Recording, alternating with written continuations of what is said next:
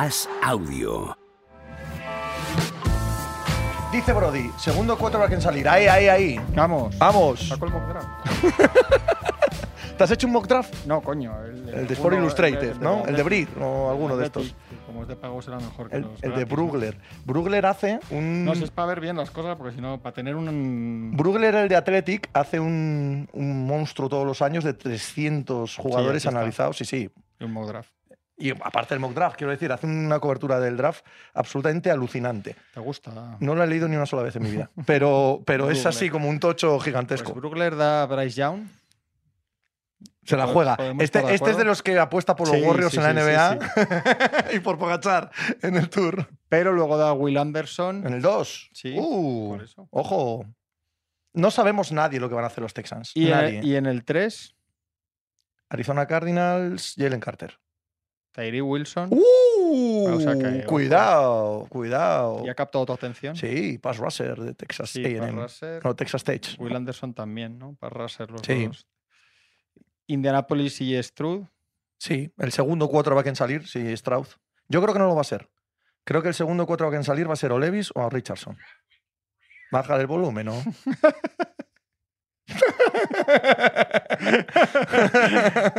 Esto. Bueno, pues esto es así. A mirar. ¿Les has echado un mínimo ojo siquiera a los quarterbacks en highlights o ni eso? Has pasado por completo. A, a Bryce Young y a. Este es que es muy pequeñín, ¿eh? De verdad. Sí, será no. Es que es más pequeño que Kyler Murray.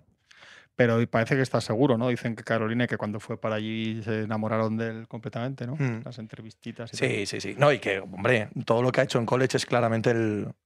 En fin, el que más ha hecho, con mucho. Lo que no entiendo es si Indianapolis va, va a elegir a Stroud, como no le tira un poco más Houston para. Houston para lleva que tirando. a por él. Houston lleva tirando, que- lleva tirando un mes. que deberían estar diciendo, vamos a coger a Stroud, vamos a coger a Stroud, vamos a coger a Stroud. ¿Sabes? Todo el rato. la- la- Mira, yo, no creo, yo no creo que Gene Irsay escoja a Struz en absoluto. Yo creo que Indianapolis escoge antes a Richardson que a Struz. He leído en varios sitios que tiene más. Más techo, Richardson. Yo no sé si tiene más techo. Yo sé que para jugar una rampas option cojo antes a Richardson que a Struz. Y que Shane Steichen quiere jugar como jugaban el año pasado los Eagles. Y que Gene Irsay quiere un quarterback súper excitante que tenga allí a la NFL Network todo el verano y la previa de temporada, etcétera. A mí me extrañaría que escogiesen a Struz, los Colts. Yo creo que cualquiera de los otros dos los ¿Sí? cogen antes. Sí, no, no digo que van a ser mejores ni peores, pero me pega mucho más. Aquí ya en el 5 hay Allen Carter. Yo pensaba que iba a ser el primer no quarterback en salir, pero aquí, bueno, todavía puede ser, ¿no? Esto no es definitivo. Claro. pero es joder, que aquí lo dan el tercero, dan dos pass rushers y luego ya va él.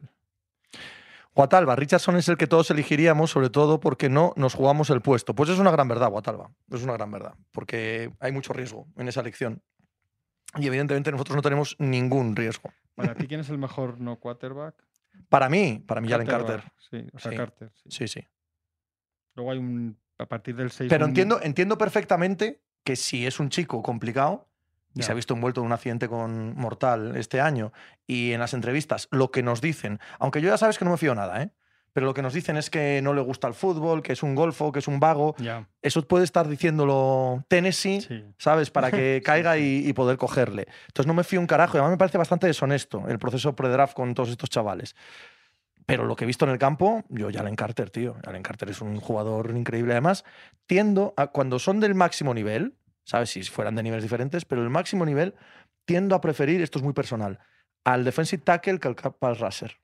¿Sí? Me- Sí, creo que un defensive tackle élite hace que todos los de alrededor sean élite y, y que un pass rusher élite es la monda, claro, por supuesto, pero es más élite él que la línea. ¿sabes? Entonces, yo, habiendo uno de este calibre, siempre tiendo a ello. Luego hay un pilón de cornerbacks Buah. y aparecen Todos. en torno al 8-9 también todos los jugadores de línea ofensiva. Ahí todos, para Chicago. La clave en este draft, El primer cornerback es Devon Witherspoon sí, me parece bien. de Illinois. Yo- a mí me gusta más González, ¿eh? González lo dan aquí de A ver, no me gusta más. A Las Vegas, No me gusta más. Creo que es más prototípico. Eh, Witherspoon es un perfil diferente. Mm, Más pequeño, más, ¿sabes?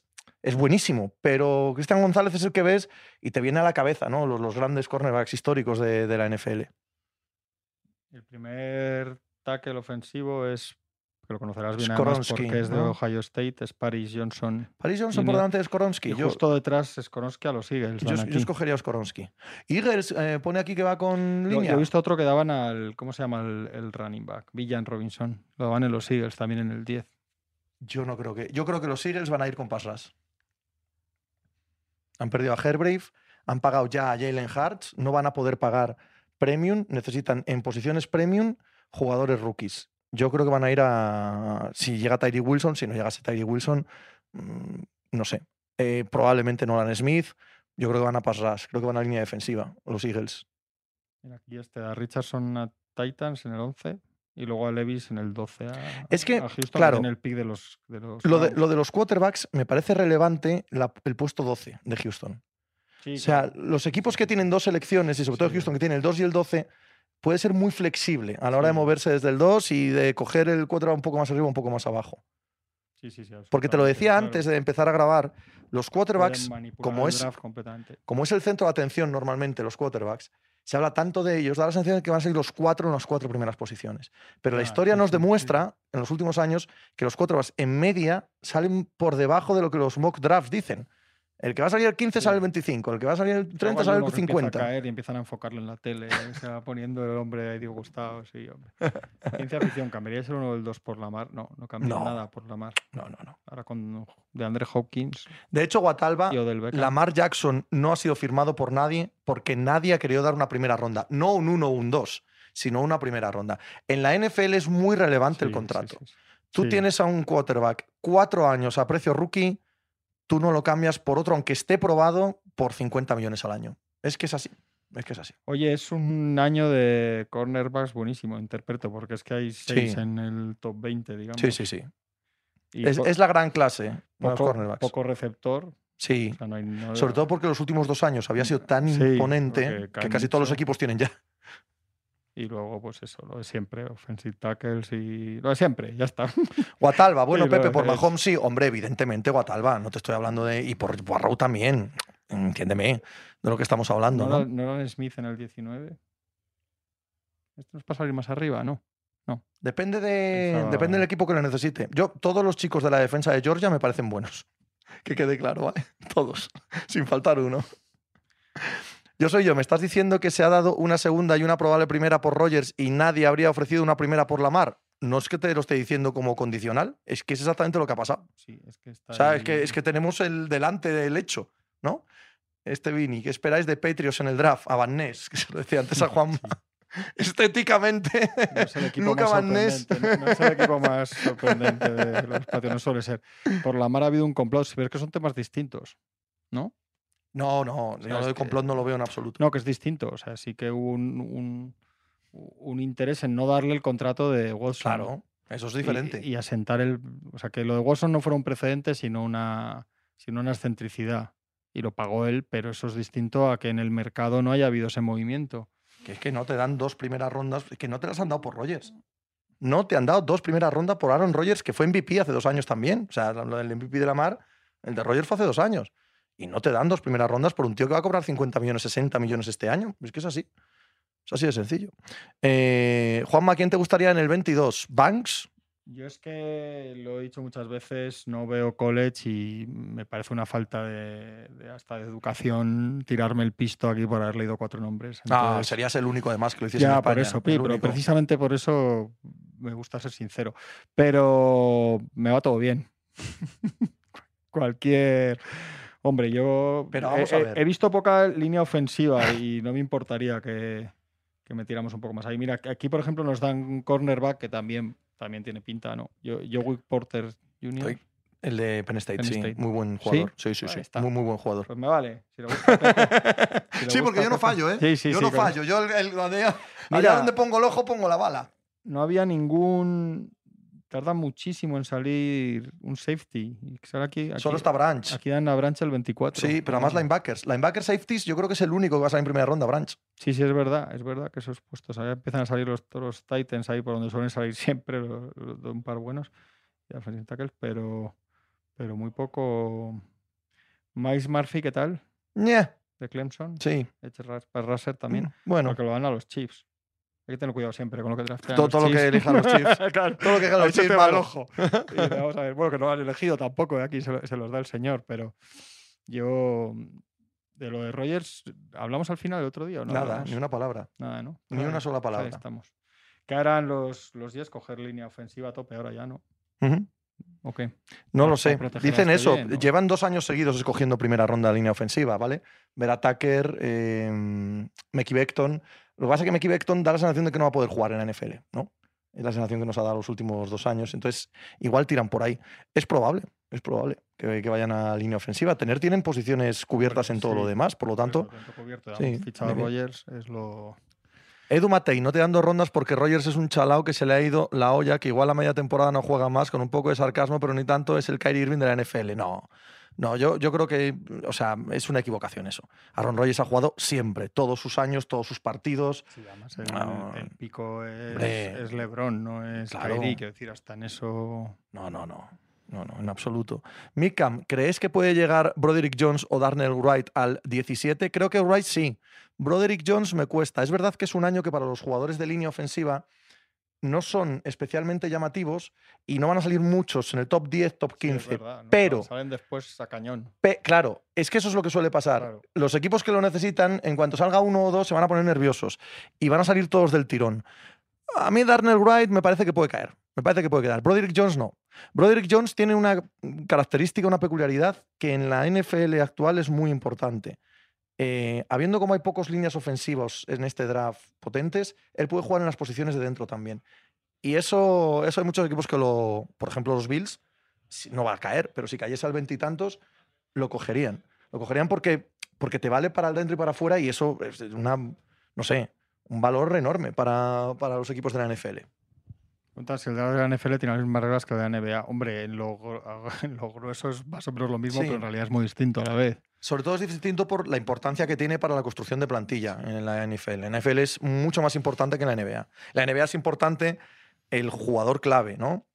La megaestrella. Pero es que todos los años en la NFL, el que acierta en el draft acaba siendo un buen equipo. O sea, es, es muy instantáneo y, y además muy cambiante de año en año. Entonces, es casi más importante acertar en el draft que acertar en la agencia libre, cosa que no se puede decir de la NBA, ¿no? Que son siete rondas. Sí. mm. Yo como persona que llego de la NBA a la NFL, pa- para quien lo quiera entender un poco así, en la, la realidad es que en la NBA a partir del pick 17-18 no tiene trascendencia, no, no que no la pueda tener luego, que no puedas elegir a Draymond Green ahora que estamos hablando mucho de los Warriors o a quien sea, pero la realidad es que se habla mucho de, ¿no? de los buenísimos Sí. y los lottery picks y luego en realidad las segundas rondas y luego te sale un all-star en segunda ronda, te quitas el sombrero, pero no es no hay, hay una relevancia. Aquí en el puesto ciento y pico se están eligiendo en la NFL todavía jugadores que pueden ser Claro. trascendentalísimos Sí, sí, sí. ese, siguiente, ese siguiente año, ¿no? Entonces es que, claro, el... Y que la ventaja de tener contratos rookies es tan importante. sí, es verdad, es verdad. Que tú tienes. A, a cuatro tíos de un mismo draft y al segundo año que lo has elegido, igual estás jugando a la Super Bowl gracias a ellos, ¿sabes? Entonces. Es, es crucial, crucial. Hoy es un buen día para verse Draft Day, ¿no? Yo no soy nada fan de esa peli, tío. Todos los días son un buen día para ver draft day. O ninguno. sí. Mikan, ¿qué quieres para los Bills, Pepe? Posiciones y nombres que te La gustasen. Pues Super mira, Bowl, ¿no? la Super Bowl, eso es. En lo que decía antes, Broderick Jones, por ejemplo, me encantaría para, para la línea ofensiva, pero no, no nos va a llegar. Hay que cubrir el puesto de linebacker, lo que pasa es que este año no hay ninguno muy bueno. No descarto que escojan un, un receptor. Si cae Addison eh, en Giva, tal, no descarto que, que escojan un receptor. Y no me disgustaría, ¿eh? No me disgustaría. ¿En qué puesto cogéis? Ve- 26, 25, 26. Es que los, los pocos receptores que dan en general en primera ronda andan por ahí. No Sí, sí, sí, sí, sí. arriba, o sea que no es descabellado. Y nosotros necesitamos, ¿eh? Necesitamos un receptor. Gay Davis es agente libre el año que viene y después de Stephon Dix hay que meter algo ahí. Tenemos que buscar ya. desde un el- receptor. desde el desconocimiento en la NFL hay debate de quién es el mejor jugador de la historia. No, No, no, no, no, ya no, no. no, no, no, no, en absoluto. Todo, todo, tuvo su momento. Pero ya no. Sí, no, no. Eh, Yo creo que se murió ese debate en la Super Bowl de Atlanta, en la remontada de Atlanta. Creo que ahí se acabó. O sea, estaba el debate y ahí ya pasó a ser un hecho. Es como lo de Messi en el fútbol, que con el Mundial se acaba el debate, ¿no? Eh, Pues aquí lo mismo. Mm. Es muchos paralelismos, esto parece que lo estoy leyendo, pero es una pregunta, se lo pregunto yo, entre Rogers y la temporada de Brady en Tampa Bay. Porque Yo no. Es que a priori, a priori se hace mucho la comparación y yo en realidad veo pocos. ¿no? Yo Se casi hace mucho ninguno. porque se va, no sé Sí, qué, sí. tuvo un año más de bajón que yo creo que no tiene nada que ver por los motivos que sean. Deportivamente fue mucho peor el año pasado de, lo hablábamos, creo que esto sí lo hablamos otro día, de Rogers. que Pero sin el- ninguna duda. que el último de Brady Sí, sí. en tal, que luego puede ser también lo que decías tú, por motivación, por no sé qué, porque Pero tal. que además, pero que Pero además bueno. eh, los Patriots aquel año entran en playoff como inmensos favoritos, que les ganan los Titans en aquel partido. Luego claro. los Titans también ganan a Baltimore, ¿no? Eh, fue un equipo que va a lomos de, de Rick Henry durante todos los playoffs y tal. Es unos playoffs extraños, pero los Patriots no son como los Packers el año pasado, ¿eh? Que son un equipo desesperante que no entra ni en playoff, que en fin, no tiene nada que ver.